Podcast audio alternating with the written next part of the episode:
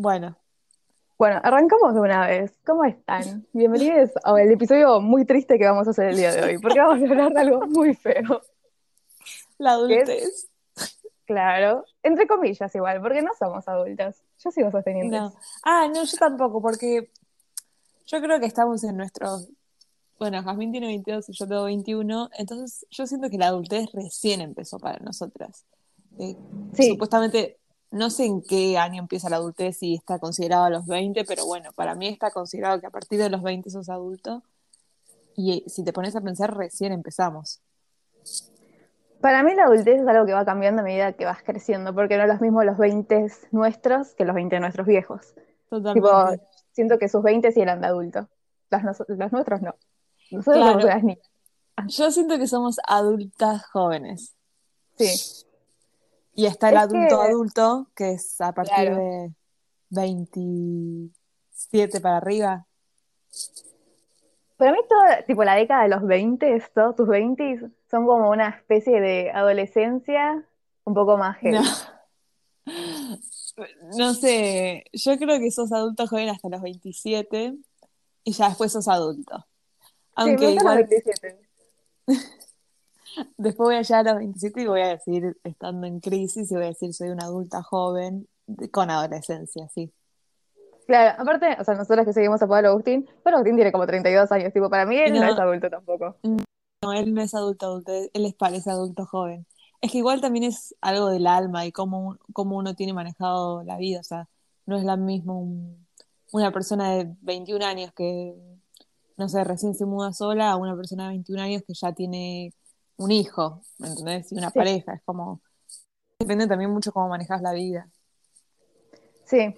Bueno, yo tengo 22 y pienso que mi vieja a mi edad ya estaba embarazada de mí y eso es como Ah, espiritualmente muy alejada de lo que soy yo. Tipo, a mí me hablas de un embarazo y yo prefiero que me sí. pise un colectivo. Mi mamá a mi edad tenía un hijo y estaba casada. O sea, yo Ah, lo, yo lo pienso y me agarro una crisis y un ataque. Yo no sé cómo puedo manejarlo. Es mucha responsabilidad, muchos cambios. Supongo igual que no se puso a, pensar y a sentar y a tener el tiempo de reflexionar de sí, tengo esta edad y estoy haciendo todo esto. O simplemente le vino y, y fue, nada, fue como surfeando la ola. Pero yo no me imagino ni casada ni madre a esta edad. Creo que también tiene que ver con que antes no tenían tanta libertad como la tenemos nosotras. Por Sí, mi, yo hablo con mi abuela y mi abuela me dice que ella se casó a los 18. sí, O es a los como que 17 se está, casó y al año tuvo su primer hijo. Y es tipo, es un ay, montón. es como que estaba todo más estructurado. Eh, como que no, no se esperaba mucho más. Era como, bueno, Sí, estudio, trabajo, eh, marido, casa, hijos. Eh, quizás el orden cambiaba un poquito, pero estaba, esos eran los pasos y eso era, y eso era lo que tenías que seguir. Y si bien ahora, hoy en sí, día, esos pasos siguen existiendo, podés darle el, tiempo que vos quieras o podés elegir cuáles haces incluso. sí. Además, eh, yo, ay, yo me pongo muy triste cada vez que mi abuela me habla de sus cosas de jóvenes. Ah, porque ¿Por para, yo siento que ellos nunca fueron jóvenes. Entendía ¿Cómo? que, yo creo que, ponele, mis abuelos, no sé, hoy en día se quieren, tuvieron 80.000 años juntos, como que me- medio que te tenés que querer. Pero capaz que, eso- claro, en su momento, tipo, cuando empezaron su relación, capaz que no se, no se querían. Porque yo a mi abuela le gustó todo. Ay, mi abuela me dijo que, o sea, no es como que ella te pones a pensar, creo que se conocieron cuando ella tenía 15, mi abuela es más grande, y no es sí. como que vos te pones a pensar, tipo, ok, yo quiero esto y esto es con él, es tipo, tengo ya a esa edad promedio, más o menos, como que ella tenía que tener a alguien y casarse y como medio formar su vida a esa edad. Y es ¿A los como, 15? sí. Y a mí se me hace re fuerte eso, porque, no sé, yo a los Sí. 15, o sea, estaba viviendo en crisis, pero era, un- estaba muy, muy lejos a tener que planear ese tipo de vida. No, yo a los 15 era muy boluda. No, no me imagino conociendo a alguien y diciendo, ok, es mi marido. Eh, Es muy fuerte, aparte sos una nena también. sí, sí, es que igual siempre sos una nena, por más que las épocas cambien, el orden cambia, no saca, no quita una realidad que a los 15 años o a los 17 años o a los 18 seguís siendo una nena. Eh, por más que elijas el camino de vida que elijas o te toque el camino de vida que elijas, que sea, no sé, tener un hijo, lo que sea, no quita el hecho de que sos una niña o sos un joven, joven como para estar enfrentándose a esas cosas. No significa que no tenés por qué no enfrentarse a, a eso, o sea, si vos lo elegís, si vos tenés 20 años y realmente estás eligiendo tener un hijo, está perfecto, pero no quita Mm. que sos joven, eh, Sí, simplemente que sos un joven con otras responsabilidades. sí. Y además, eh, ponele, hoy en día a los, ¿qué edad? Tipo 16, 17, Mm. no ya está esa presión de qué vas a hacer con tu vida. Y esta vida sos muy chico, tipo, no sabes ni quién sos, como para Sí. tener semejante presión. en- Aparte es como muy, si no tenés una respuesta, ya te sentís mal por no tenerla.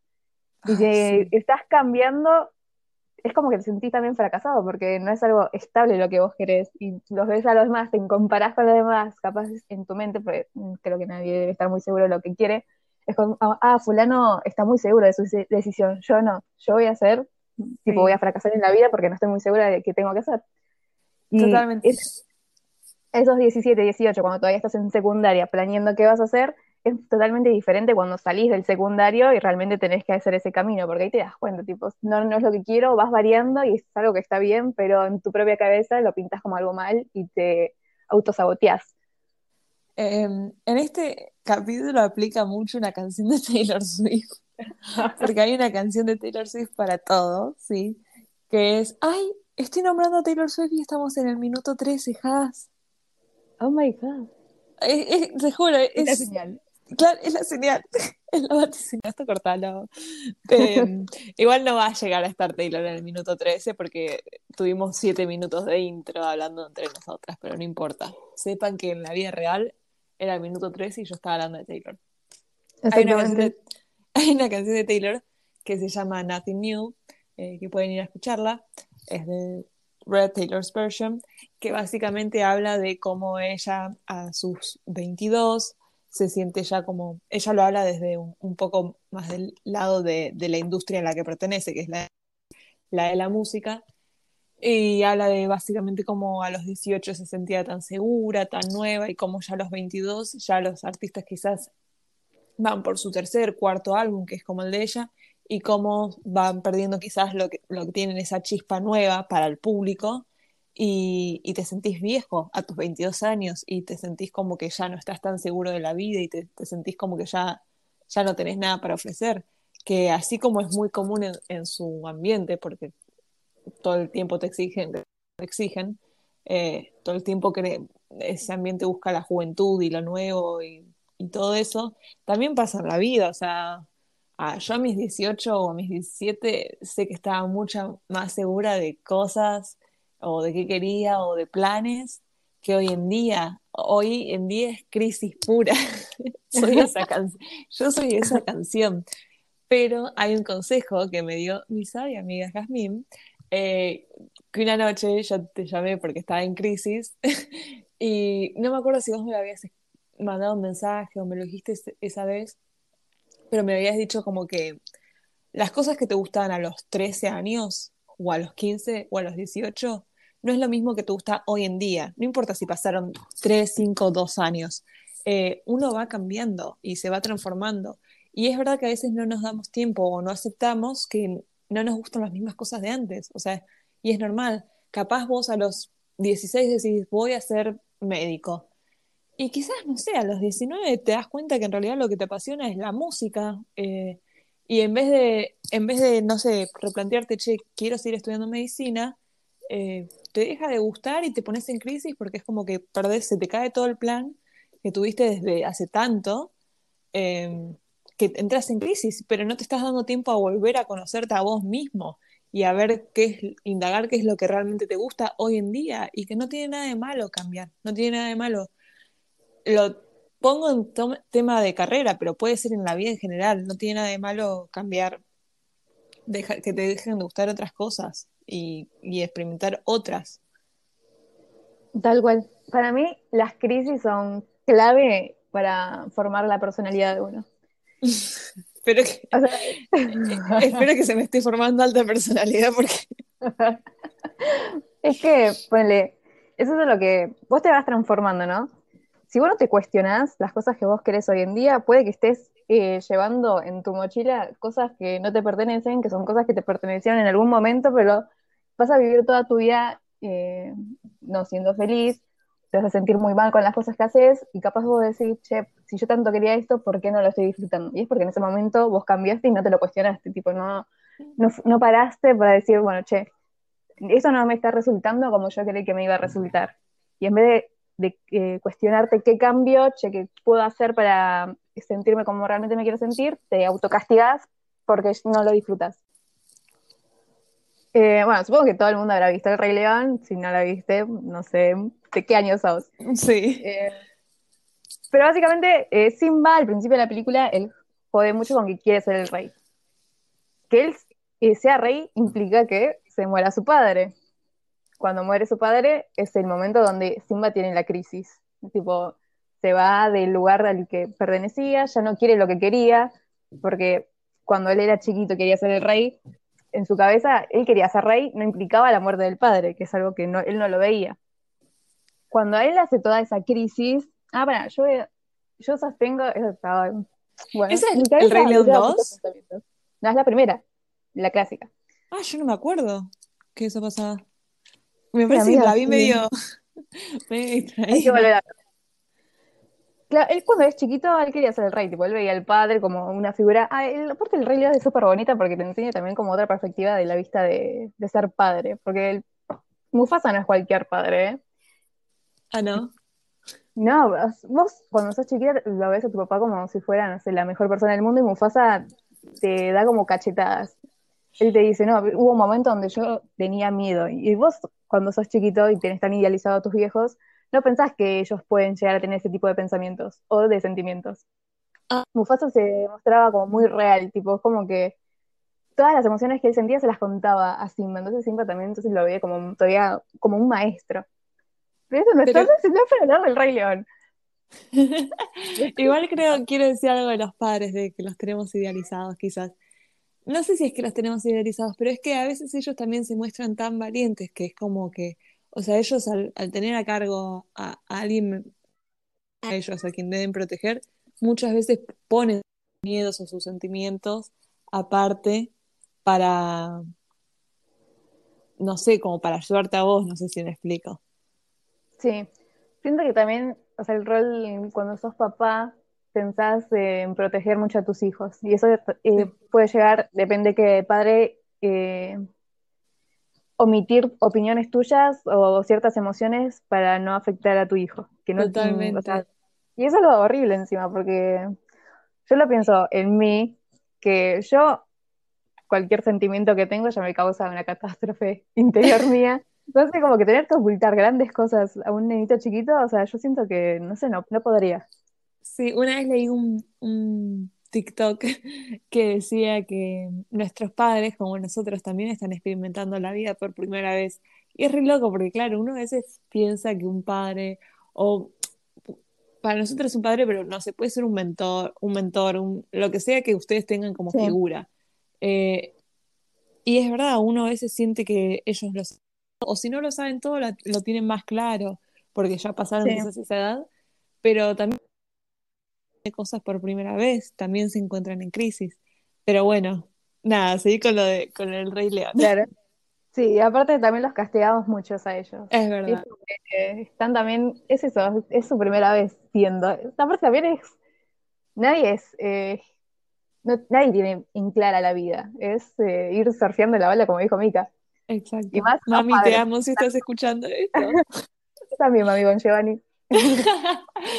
Jasmine fue adoptada por mi madre. Sí, yo la amo mucho, mamá de Mika. Para mí es la mejor madre de, este mundo. Ella te ama a vos. Eh, para mí, eh, esto tiene que ver con el Rey León, pero ya lo veí conectando. Vos cuando sos chiquito, yo siento que los nenes chiquitos en la infancia son las personas más inteligentes que pueden existir. Porque son personas muy puras y que no están contaminadas por ideas de los demás. Todavía no tienen tantas cosas y honestas también. También. Aparte son súper sinceros los nenes, como que también tienen muy en claro lo que te le gusta y no. Porque ya dándole un juguete ellos te dicen sí o te hacen cara de no, eso no lo quiero. Entonces como que tienen una personalidad. Es que como decís vos, no están contaminados, no, no saben poner, bueno, no tenés que decir tal cosa para no quedar mal frente a este, o sea, son en su pura naturaleza, eh, a veces para bien y a veces para mal, pero son honestos al 100%. Claro. Y después cuando vos vas creciendo, más que nada en la adolescencia, te empieza a importar mucho lo que opinen los demás y ahí es cuando te empiezas a contaminar. Y después está la adultez. Para mí, la crisis, todo el tiempo, todo lo que pasas por de la adolescencia, a, adultez siempre entre comillas, porque yo no me considero adulta, ¿ok? Importante. yo siento que estoy en esa. Cada tanto me recuerdo que soy joven todavía, porque adultez está asociado como que, ok, sos grande, pero no, o sea, sí. Una niña adulta. Claro, estás jugando a ser grande en realidad, todos estamos jugando. Pero me siento más grande que, no sé, los adolescentes de 18. Sí. Sí, porque hay otras responsabilidades, tristemente. Exacto. Exacto. Pero para mí, esa adolescencia, la adultez, eh, es el camino que tenés que. Tenés que. Es el camino de aceptación a todo lo que vos eras de chico. Porque vos, cuando sos chico, tenés tan en claro las cosas que después, cuando vas recibiendo otras opiniones, van quedando a un lado. Y eso yo lo, o sea, como que lo veo muy en mí también. Pero yo cuando era chica tenía muy en clara ciertas cosas que quería hacer y hay opiniones que las tenía muy en claras. Tipo, no hace falta que nadie me las cuestione porque yo eso lo defendía corte, no sé, Argentina. Entonces... ¿Qué cosas tenías claras, por ejemplo? Eh, muchas cosas que me gustaban, tipo, yo siempre fui una niña Cris Morena, entonces a mí me gustaba mucho, tipo, todo lo que era drama, teatro, o las yo imitaba a, todos los personajes de Disney, tenía mis disfraces, entonces yo cada vez que veía una película me disfrazaba como un personaje de, cada película que veía y me ponía a recitar las líneas. Ok. ¿Y entonces yo durante mi adolescencia nunca le di mucha pelota a lo que es el mundo del teatro, cosas que tengan que ver con el arte. Y cuando yo veía a las demás personas que ellos querían elegir, no sé, medicina, economía y como esas cosas, yo sentía que lo mío no era nada serio, tipo, como, ¿qué querés hacer vos? Y yo, tipo, arte. Y, sí. y como, eh, carrera es lo que estudian ellos, no lo que quiero yo. Entonces, hoy en día, que tengo 22 años, estudio comunicación social. Mis viejos no saben lo que estudio. Cada dos meses me preguntan, ¿qué estás estudiando vos? y hago muchas cosas que tienen que ver con el mundo artístico. Entonces, para mí, mi crisis fue decir, bueno, o sea, no tengo que apuntar al lado que apuntan los demás. A mí me gusta esto y voy a seguir eso ese fue como mi camino de aceptación, tipo, aceptar todas las cosas que yo quería cuando era niña. Sí. Entonces, Simba veo también eso, tipo, él quería algo tan firmemente, durante, bueno, se muere el padre, tiene como esas crisis, y después tiene que aceptar todo ese proceso que pasó y volver a aceptar lo que él quería cuando era chico. Y ahí, una vez que lo aceptó, se convirtió en el rey que es. Entonces, para mí, la adolescencia y el camino a la adultez es el camino que es aceptar lo que vos eras en un principio porque estás tan contaminado con los demás y tienes tanta influencia de los demás, ¿qué es eso? Tipo, tenés que aceptar lo que en un principio eras. Wow. Me acabas de. Vos decís que lo que uno le gusta desde el principio se va transformando y cambiando quizás, pero que al fin y al cabo en la adultez vas a volver a eso. En algunos casos sí. Siento que, o sea, no, no tal cual quizás como lo tenías en claro cuando eras chico. Claro. Pero es como que algo de lo que vos quieras hacer, un inicio en tu infancia la tuviste. Es que yo... Hubo algo cerca que tenías. Yo confío también en eso. Porque por algo nos atraen esas cosas. Eh, en un principio. Sí. Y aparte también es en la edad en la que, o sea, no le das mucha importancia a los demás, es solamente vos y tu mundo. Exacto. Y es también un poco lo que te nutre, o sea, cuando vas creciendo. Hay que aceptarnos. Pero no recomendamos la adultez. Cero de cero. No, mentira. Yo la recomiendo, o sea, tiene sus cosas lindas. A mí me gustan varias partes de la adultez. Y hay otras que digo, está difícil, ¿eh? Está difícil. ¿Cuáles son las que no te gustan? A decir las cosas que, las que no te gustan. Em, son más preocupaciones de adultos, como, ok, antes era como, ok, no sé, bueno, lo voy a poner un ejemplo, el tema dinero. Con, eh, cuando yo empecé a trabajar a mis 18 años, eh, lo único que tenía que aportar en mi casa era para los servicios, que es luz, internet. Y em, después era para mí. No era que hacía un montón de plata, pero bueno, estaba más dividido. Después empezó cuando nos mudamos a Italia. ay, estoy contando toda mi vida. Esto Cartagena. Adelante. Cuando nos, cuando nos mudamos, eh, empezó a ser como, ok, servicios, eh, alquiler y comida. Y que empezó a quedar un poco menos para mí. Y ahora es absolutamente sola, alquiler, comida, eh, todo, todo. Y sí, sigue quedando un poco para mí, pero es todo yo. Pero bueno, además de que sumemos a Tiana, que Tiana es mi gata. Y, o sea, no me molesta porque es lindo sentirse, o al menos a mí me encanta sentirme eh, independiente y responsable de mí misma. La libertad que tengo la, la valoro y la aprecio y, y, la disfruto mucho. Pero bueno, o sea, también son, son momentos de, adultez en los que tenés que sentarte y decir como, ok, tengo que tratar de manejar la plata lo mejor posible porque sí o sí hay ya no es tanta, tanto chiste. Igual no es que no, es que de chica era como que desparrar plata en un montón de cosas y, no era consciente de los gastos que existían, pues nací en Argentina y nací en el 2001. Eh, bastante consciente era. Eh, pero bueno, obviamente que nada, quien se hacía mayor cargo en mi casa de todo era mi mamá, ¿entendés? O sea, ahora yo sé que tengo que comprar detergente. O sea, no aparece solo en la cocina. Tienes que comprarlo. Eh, productos de limpieza, ¿entendés? Esas cosas es como.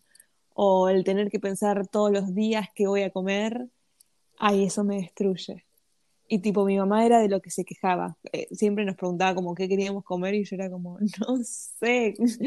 Y ella le, siempre me decía que eso, como que le molestaba pensar qué comer. Y yo no lo entendía hasta ahora que vivo absolutamente sola y es que si no como, o sea, no tengan una mala alimentación. Igual todos cuando, tip, cuando te mudas solo, ahí descubrís lo que es tirar un montón de comida. Eh, no porque, o sea, porque, o porque se te pone fea o porque, nada, pero bueno, son cosas de adultos que no están tan copadas, ¿entendés? Al menos que seas rico y no te tengas que preocupar por la cierta cantidad de plata. Igualmente, si fueses rico y no te tenés que preocupar, tenés que ser un momento de, ok, esto sí o sí tiene que ser apartado para los servicios o para la comida, por el wifi. No te va a doler si sos rico, porque no te duele, pero es momento de racionalizar y razonar y racio, o sea, no me sale la palabra, pero no racionalizar, sí, o sea, como dividir esa plata, digamos. Entre el sueldo, esa plata va a servicios, comida, etcétera. Alquiler si pagas alquiler. Eh, entonces esas partes no están tan buenas, básicamente, pero también está el lado bueno, que tenés tu eh, independencia, eh, puedes disfrutar de tu libertad, tiene muchas cosas buenas la adultez, pero también tiene sus cosas bajas. Y es un constante crisis, digamos, de la adultez, el de estoy yendo por el camino correcto, lo estoy haciendo bien, o no sé qué estoy haciendo, no sé qué quiero hacer, ¿entendés? Es, para mí es esa constante pelea eh, o sea, sí, me siento adulta y me trato de recordar todo el tiempo que soy joven. Que, o sea, que por que haga cosas de adulta no, no quita mi. ¿Quién opina acá? Que porque haga cosas de adulta no quita mi juventud. Eh, claro. Por ejemplo, eh, no sé, disfruto del sentido de que digo como, bueno, ahora me puedo comprar todo el chocolate que yo quiero y puedo comerlo cuando yo quiera, en la manera que quiera. ¿Es sano? No, pero esa es la libertad de ser adulto. Hacer cosas de niños que antes no te dejaban. Igual no lo hagan, sean sanos con su alimentación, por favor. Mi hermano tiene algo que, esto lo puedes cortar, pero a veces una vez por semana nos juntamos con mi hermano a cenar y generalmente, no sé, comemos pizza o alguna comida quizás no es la más sana y compramos una tableta de chocolate. Y él tiene esto que dice de, bueno, comamos el chocolate, comemos cena o sea, cenamos y después chocolate de nuevo. Y yo digo como, no, no es sano eso. Entonces ahí es como que me sale quizás, ni siquiera es algo adulto, es algo como razonable, no va al postre antes de la cena. Sí, sí, sí, como una tradición, tipo esa costumbre. Eh, claro, pero bueno, nada, viene con lindas cosas la adultez, la independencia, pero también puede ser algo jodido la independencia, porque es hacerse cargo de cosas solo. Hay un texto de Galeano, acá me pongo intelectual y hago un cito a mí misma, que habla sobre un animal que está enjaulado y ansía mucho la libertad. Y después a ese animal lo dejan libre fuera de las jaulas y no sabe qué hacer con la libertad que le dieron. Ay, sí. Es como Esa la es la adultez. es la. Esa es la adultez.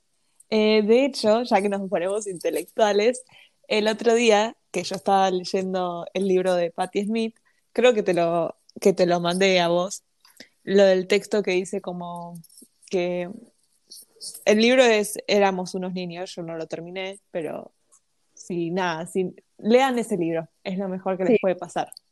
A mí me lo recomendó y yo tardé mucho en empezar a leerlo y la verdad que como que poco a poco y justo en esta etapa que estoy en mi vida, que es en crisis, me ayudó mucho y me ayuda constantemente porque Patty, ya vamos a hacer un capítulo todo de ella, pero Patty describe las cosas de manera hermosa eh, y de manera pacífica. Pero hablando de, de el sentimiento que genera, digamos, la adultez, hay una parte del libro que la leí que decía, a veces yo solo quería levantar las manos y parar, pero ¿parar qué? Mi maduración tal vez. Y ella también tenía 22 años y estaba con un montón de responsabilidades, pero al mismo tiempo era una joven que disfrutaba la vida. Y creo que ese es un poco antes, o sea, el sentir, y más que nada nuestra edad, eh, que es el sentir que estamos madurando, eh, y es como, te agarra momentos en los que decís como, bueno, pará, quiero parar acá, o sea, no quiero que esto pase, eh, pero bueno, esa es la vida, Momento para llorar. sí. Acá es el momento donde pueden pegarse una lloradita por ser adultos. Pero igual no extraño la adolescencia. Me gusta este, me gusta esta edad. Solo simplemente me gustaría como tener más claro todo, entonces lo estaría disfrutando más. Creo que es eso mi tema. No, no puedo aceptar que no siempre lo puedo saber todo y que no siempre puedo Sí. tener claro todo. Eh, no sé si es un tema de ego o un tema de que sentirse perdido es una porquería muchas veces eh, tener incertidumbres. Eh, y puede ser que en la adolescencia uno era más, es más seguro de algunas cosas, o tiene más ilusiones, no está, no, si- no está tan enfrentado al mundo. En la mayoría de los casos, no todos tienen adolescencias y adultez y vidas diferentes, obviamente, pero estoy hablando en general. Eh, y bueno, nada, después como que la canción de Taylor, viste, va pasando los años y esa seguridad y certeza que tenés sobre las cosas no están tan ahí. Muchas veces, y esto lo quiero decir porque me pasó mucho, este último año, más que nunca, recibí la pregunta, ¿cuál es tu plan? Esa pregunta genera crisis, porque lo que yo pensaba veces era tipo, a veces no tenemos un plan. Está bien no tener un plan, está bien como tomar una pausa y decir, no tengo plan. Mi plan es no tener plan. Y después que eso desaparece tu plan, porque, pero hay una presión increíble en tener uno. Sí. Eh, y siempre que estés activo de alguna manera, y activo no solo me refiero en, ok, si estás, al- no solo estudio trabajo, o sea, si no estás estudiando, bueno, al menos trabaja, o si no estás trabajando, tener un hobby, algo que te mantenga la mente activa, eso siempre, eh, pero porque no vas a estar sentado todo el día, siempre estar activo, buscando nuevas cosas, leyendo, lo que sea, pero para mantenerte bien a vos mismo, para, para ayudarte. Pero no siempre hay que tener un plan de vida, no, no todo es lineal. Eh, y esa pregunta difícil, y me la preguntaron mucho este año. Y era como, y nunca la recibí tanto porque mis papás nunca, nunca fueron como muy, yo siempre fui como muy, como lo aplicada en lo que tuve que ser. Entonces nunca, nunca recibí la pregunta como, bueno, ok, ¿y ahora cuál es tu plan o qué vas a hacer? Fui como muy libre en ese sentido. Entonces recibirla este año fue como una cachetada y sentirme, no sé, de 18 de nuevo, pero al mismo tiempo de 50 y decir como, ¿cuál es mi plan? Y a veces, gente, no tenemos plan. Y esto es tener un plan, no hay por qué entrar en crisis. Sí, y además de que a veces tenés plan y ese mismo plan te causa las crisis. A ver, si vos sos una persona que es muy estructurada, tipo, tengo que hacer esto y esto y esto, pues, piensen que hubo una pandemia, o sea, los planes de muchas personas quedaron en el aire ahí, y eso también te causa crisis. Eh, vos podés tener un plan, pero eso no implica que vaya a pasar tal cual vos lo querés, porque vos no podés controlar lo externo. Y eso también es algo que se tiene que aprender a medida que vas avanzando en la vida, tipo, aceptar que no podés controlarlo todo. Totalmente. Eh, o está bien, ¿no? No dejen que... Porque también juega mucho el, Muchas veces nos decimos que no, pero sí, pero juega mucho el qué opinan los demás de nosotros. Porque si vos sos honesto con vos mismo y decís como, ok, mira, ¿sabes qué? Ahora no tengo plan. Eh, mi plan es relajarme estos meses y ver qué me apasiona, qué me gusta o qué quiero hacer. Y vos estás bien con eso, entonces no a nadie. Pero cuando te, te empiezan a poner como expectativas, como, ok, ¿qué planeas hacer? o qué estás haciendo, es como ahí cuando sentís que debes una respuesta y obviamente al no sentirla te, te empezás a juzgar a vos mismo. Eh, obviamente, quizás las personas que te lo preguntan no, no lo hacen de mala forma, o algunos sí. Tengo ahí experiencias laborales con jefes locos que me hacían esas preguntas y yo me sentía horrible, porque era como, no tengo un plan ahora, dame un tiempo para, para pensar en mí. Y, para conocerte. Sí, y para conocerme, que es lo más importante, conózcanse, que ese sea su plan de vida. Eh, y si vos estás bien con no tener un plan, entonces no deberías de darle explicaciones a nadie, no, no deberías dejar que los prejuicios o sentirte juzgada o juzgado, lo que sea, o sea, en serio, como que hay momentos en los que, es más, una vez una persona me preguntó, porque yo siempre daba como una respuesta bastante vaga, pero una persona una vez me preguntó y yo dije como, no tengo plan. Y, no, y esa respuesta se sintió tan bien dar no me importó después qué pensaron de mí. Pero el ser honesta con uno mismo y decir como, no tengo plan ahora mismo, se siente bien porque está siendo honesto y nada, pruébenlo.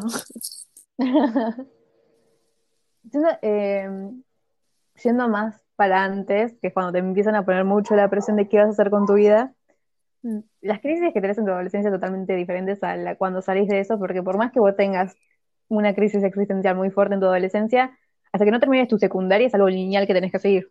Tipo, la puedes tener, pero vos tenés que seguir cumpliendo tu rolcito de siendo alumno secundario hasta que termines eso. Cuando salís de ahí, lo elegís vos. Tipo, es como, ay, caray. Sí. ¿Qué ahora? Sí, una vez hablé con mi psicóloga de esto, que era como, y bueno, esto aplica mucho a la escena de flipa que te digo, pero lo, como no sé si lo bueno, pero lo, que pasa cuando uno es joven es que en secundaria es como, bueno, vení, estudias esto, bueno, vení, tenés que, vos elegís después si sos un estudiante aplicado, si, no te importa, lo que sea, pero tenés una línea de lo que tenés que hacer. Claro, y cuando hasta salís que hasta que se termina. Y cuando salís de eso, es como cuando ahí tenés que empezar a elegir un poco las cosas propias. Bueno, ok, yo elijo estudiar esto me tiene que gustar, o sea, lo tengo que estudiar porque realmente me gusta, me apasiona, es lo que me interesa hacer, y no porque debo. Yo tengo que trabajar en esto porque es lo que me apasiona, me gusta, o yo tengo que dedicarme a esto.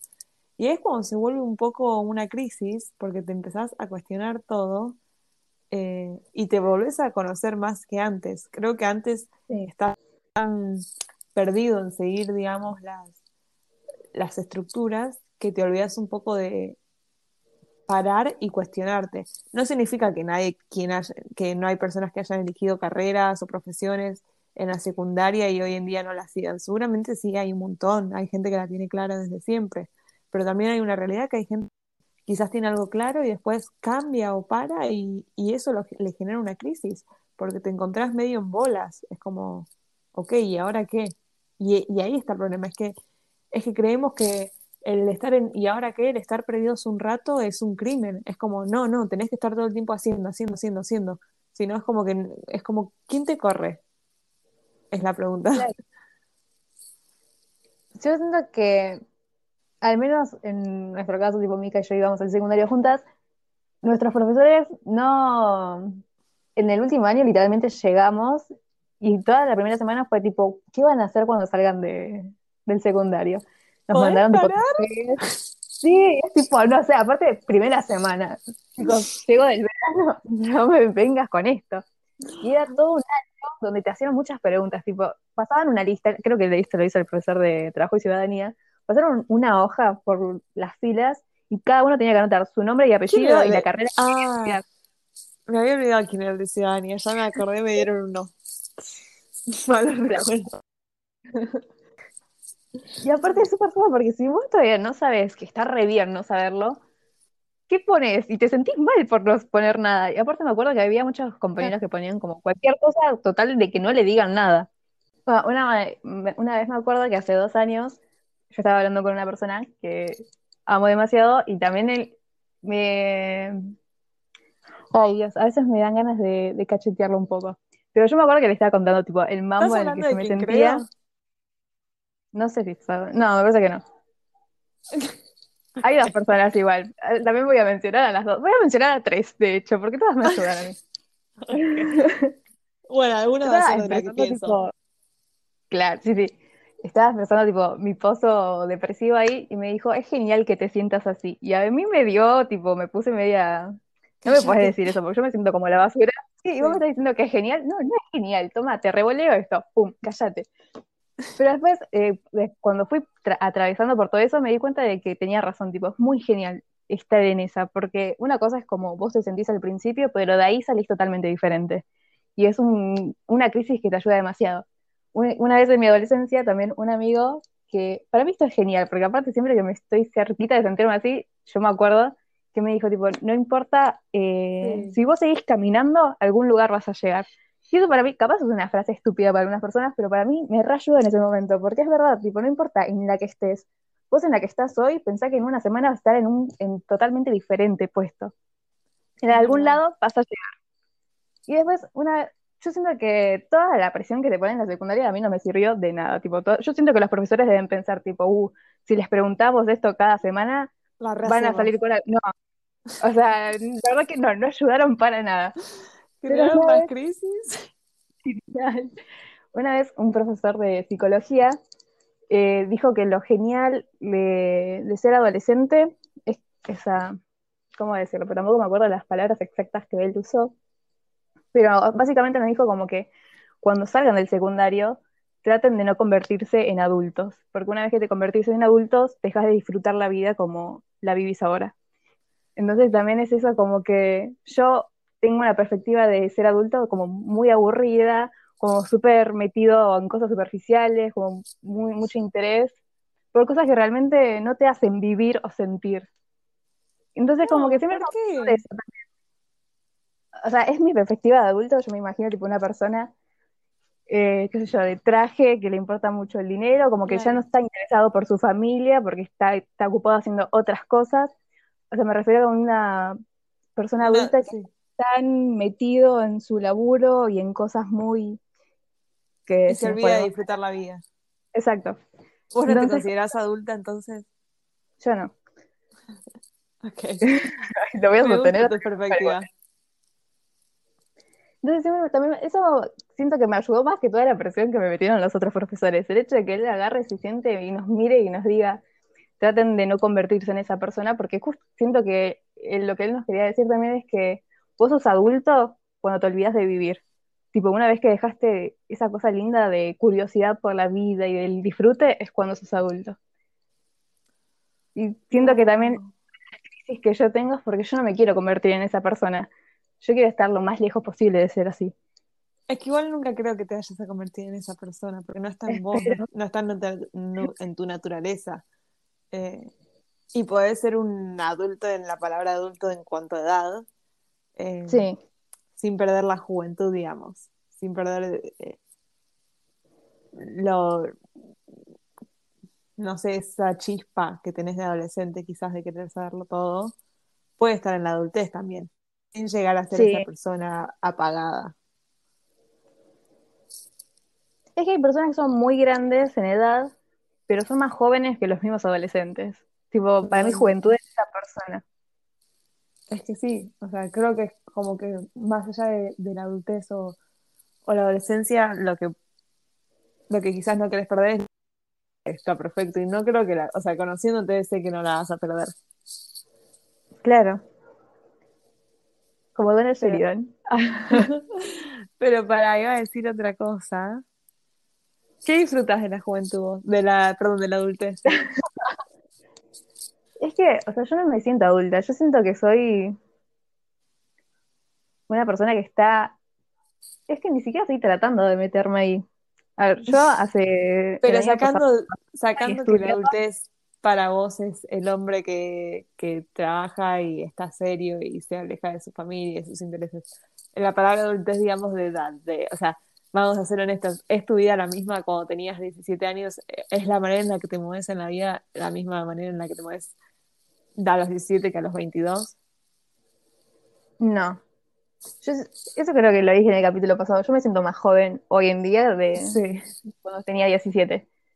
Yo a los 17 que sabía las cosas. Por ejemplo, yo sé que Taylor Swift dice que a los 18 ya sabía todo. Yo siento que yo no sabía nada. Siento que hoy en día sé más cosas de las que antes. Yo antes estaba perdida, ahora me siento más segura de las cosas y más sobre la vida. No, yo creo igual, no sé si te se refería a eso, pero yo cuando ella dijo, digamos, en la canción, lo tomo Como plan de vida. que, claro, o sea, como que a los 18, no sé si es que sabes más, pero tenés seguridad de saber, ¿entendés? Decís como, Sí. ok, sí, quiero estudiar esta carrera y quiero hacer esto y esto. Y a los 22 quizás estás como, no me gusta esta carrera, no sé qué estoy haciendo con mi vida, no sé qué hice mal, no sé qué paso seguir, no sé qué paso es correcto. Y puedes, igual puedes tener una experiencia totalmente diferente. No, no tu vida no tiene que ser una canción de Taylor Swift. La mía lo es, Oh, pero no todas. Algunos tienen suerte. Ah.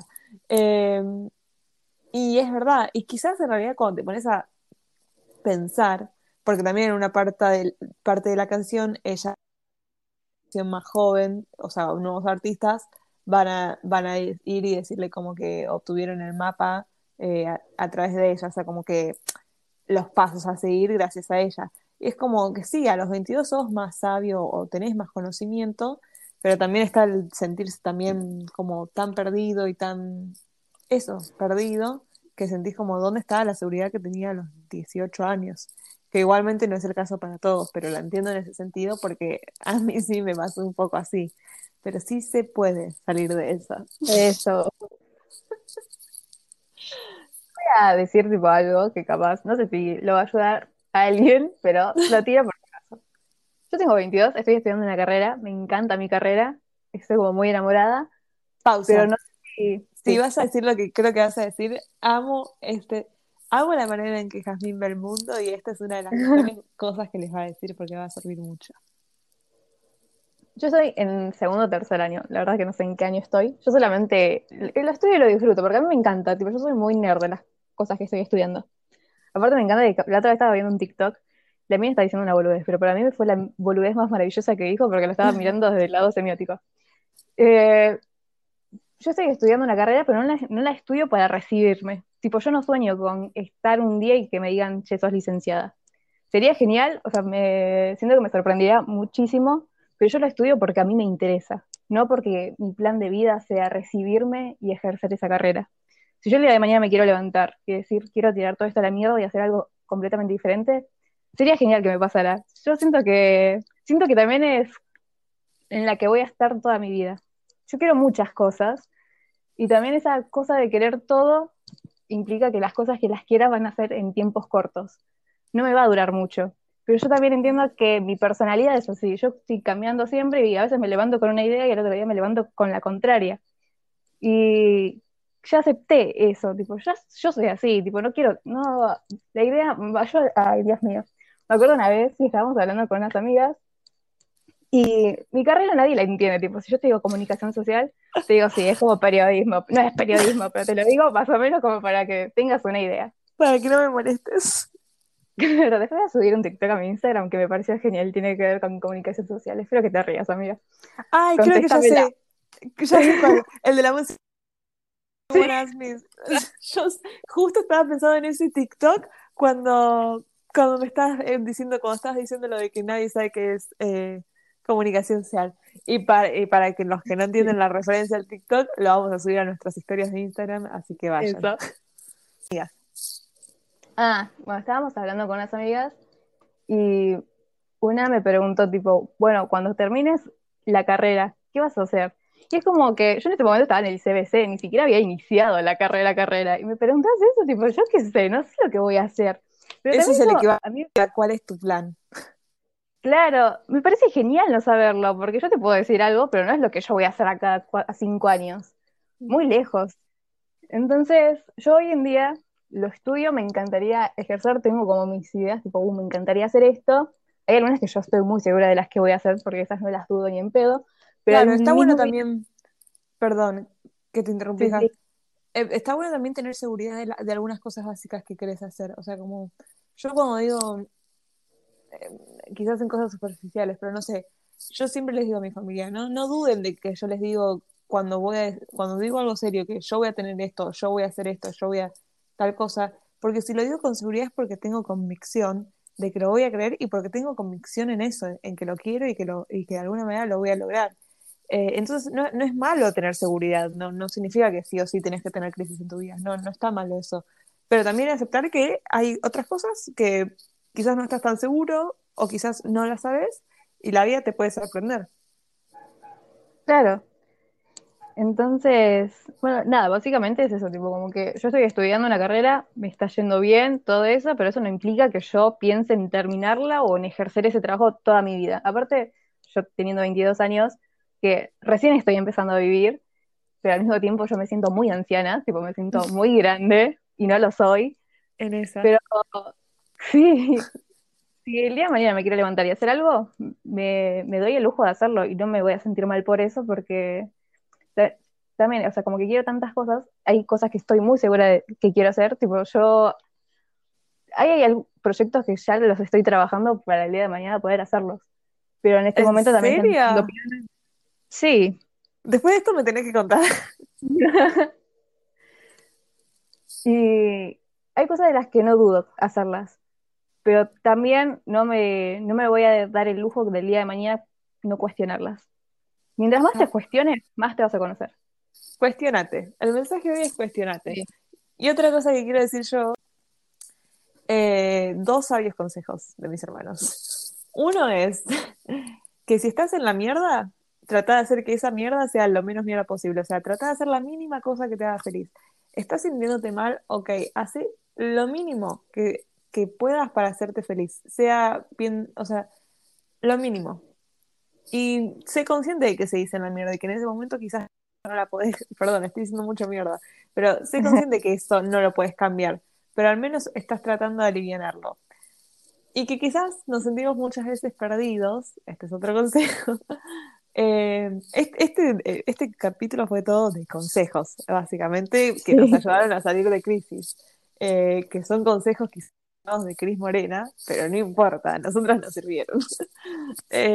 no, y que es verdad eso de que cuando uno está en crisis, nada, ve todo como nublado, pero mm, nada, a veces es verdad, como dijo Haas, que le dijeron el consejo, como vos seguís caminando y a algún lado vas a llegar, bueno, también es eso, o sea, en algún momento vas a ver un poco mejor las cosas. Eh, es seguir y saber que estás en una y aceptar que estás en una y hacer lo mejor de esa situación posible. Lo que también es, eh, esto es una frase de DC Sass, no me la voy a adjudicar, pero hay una escena donde un personaje le dice al otro, viví la vida que quieras recordar el día en que estés en una cama del hospital ay, no quiero estar en una cama de hospital. no, o sea. Muy fuerte. Pero para mí es una frase genial, porque vos cuando estás al borde de la muerte, tipo, ¿viste cuando estás enfermo y te pones en modo víctima y es tipo, oh, me estoy por morir, y ya la empezás a flashear? Es en, ese momento donde muchas cosas eh, te das cuenta lo importante que son para vos. Entonces, hacerle caso a esas cosas que realmente te importan, porque no vas a estar acá toda la vida para poder cumplirlas. Entonces, hacerlas ahora. Aparte, esa cosa de vivir la vida que quieras contar, se me hace muy clave. Sí, sí eso sí. Tipo, no te prives de nada. Haz lo que vos quieras. Y a los que no son adultos todavía, la realidad es que está buena la adultez. Vamos a dejar un mensaje positivo para la juventud. Está buena, tenemos libertades que antes no teníamos, tenemos más conocimientos que antes no teníamos. Y, más tenemos- experiencia. Sí, y más experiencias. Y la capacidad de, de permitirnos tener crisis. Es, la crisis siempre trae buenas cosas, como dijo Has. Así que la medio recomendamos. Yo puedo hacer una pregunta para cerrar, amiga. Sí, que Tenés 21. sí, Estás sí. todavía en una. Vos el día de mañana, tipo, más en un futuro, ¿qué es lo que te ves? ¿Qué es lo que no dudas de vos? ¿Cuál sería tu futuro ideal? Oh, me mataste, hija de puta. Eh, yo no dudo que voy a hacer grandes cosas. Como, y que voy a hacer algo dedicado a la... El arte no me refiero solo al arte. Vos sabés a lo que me refiero con el arte. Sí. Yo tengo seguridad de que estoy destinada a transmitir. Esto te lo dijimos, lo hablamos una vez. Yo estoy segura que algún tipo de mensaje. A mí me gusta transmitir, al- dejar algo que sea sentimientos, ¿entendés? Transmitir con sentimientos, pues de Pisces. Y yo estoy segurísima que algo, que algo grande voy a dejar. No grande, o sea, no grande que voy a ser Patti Smith. Eh, no, no voy a convertirme en escritora, pero yo sé que. Para, déjame pensar dos minutos y respondo. Sí, sí, tranqui. Yo estoy segura que estoy destinada a grandes cosas. No sé a qué exactamente todavía, no sé cómo y no sé qué tan grande. Pero sé que voy a vivir mi vida de la manera más auténtica y artística y sentimental que pueda, que es lo que soy yo. Pues Ay, Piscis. Me gusta que dijera sentimental. Es que para mí los sentimientos son todos. El mundo se mueve a través de los sentimientos. Igual es verdad, porque por eso accionamos. Sí. Eh, ¿Vos de qué estás, de qué estás segura? Yo mucho tiempo dije que. Yo. No, para. Muchas- tranquila. Sí, sí. Yo cuando era chica, hay cosas que decía que hoy en día las sigo sosteniendo, que tiene que ver también con mi manera de vivir. Hoy en día las cuestiono bastante, pero al mismo tiempo les tomo la mano. Pero al ¿Qué mismo cosas? tiempo, por ejemplo, yo cuando tenía cinco años decía que yo jamás iba a tener hijos y que iba a adoptar. Sí, ya sé. Yo sabía que ibas a decir eso.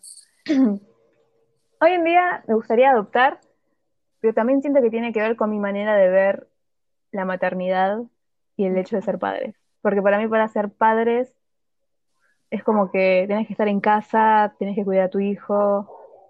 Y no sé, yo siento que mis viejos, en el momento capaz que cuando era chica no lo veía así, pero hoy en día, eh, con todas las cosas que aprendí, estoy como muy agradecida con la libertad que me criaron. Entonces, como que yo quiero el día de mañana, ya sea a mis hijos o a la sociedad, me encantaría que sea la sociedad, darles más libertad de las que se la dieron a ellos en un principio. Esto es importante, esto es confesión, chicos, porque también siempre dijo que no iba a tener hijos. Es igual, nada, yo me olvidé, si hablamos de vida personal, vos ya sabés igual que yo tengo claro que quiero ser madre.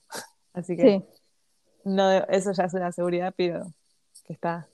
Pero esto, esto es noticia último momento, lo que dijo Jasmine. es que la otra vez, por ejemplo, la noche, esto ya es más oh, cosas mías. Eh, pero no importa, las voy a contar igual. pues ya me tomé mi té y ya estoy en una.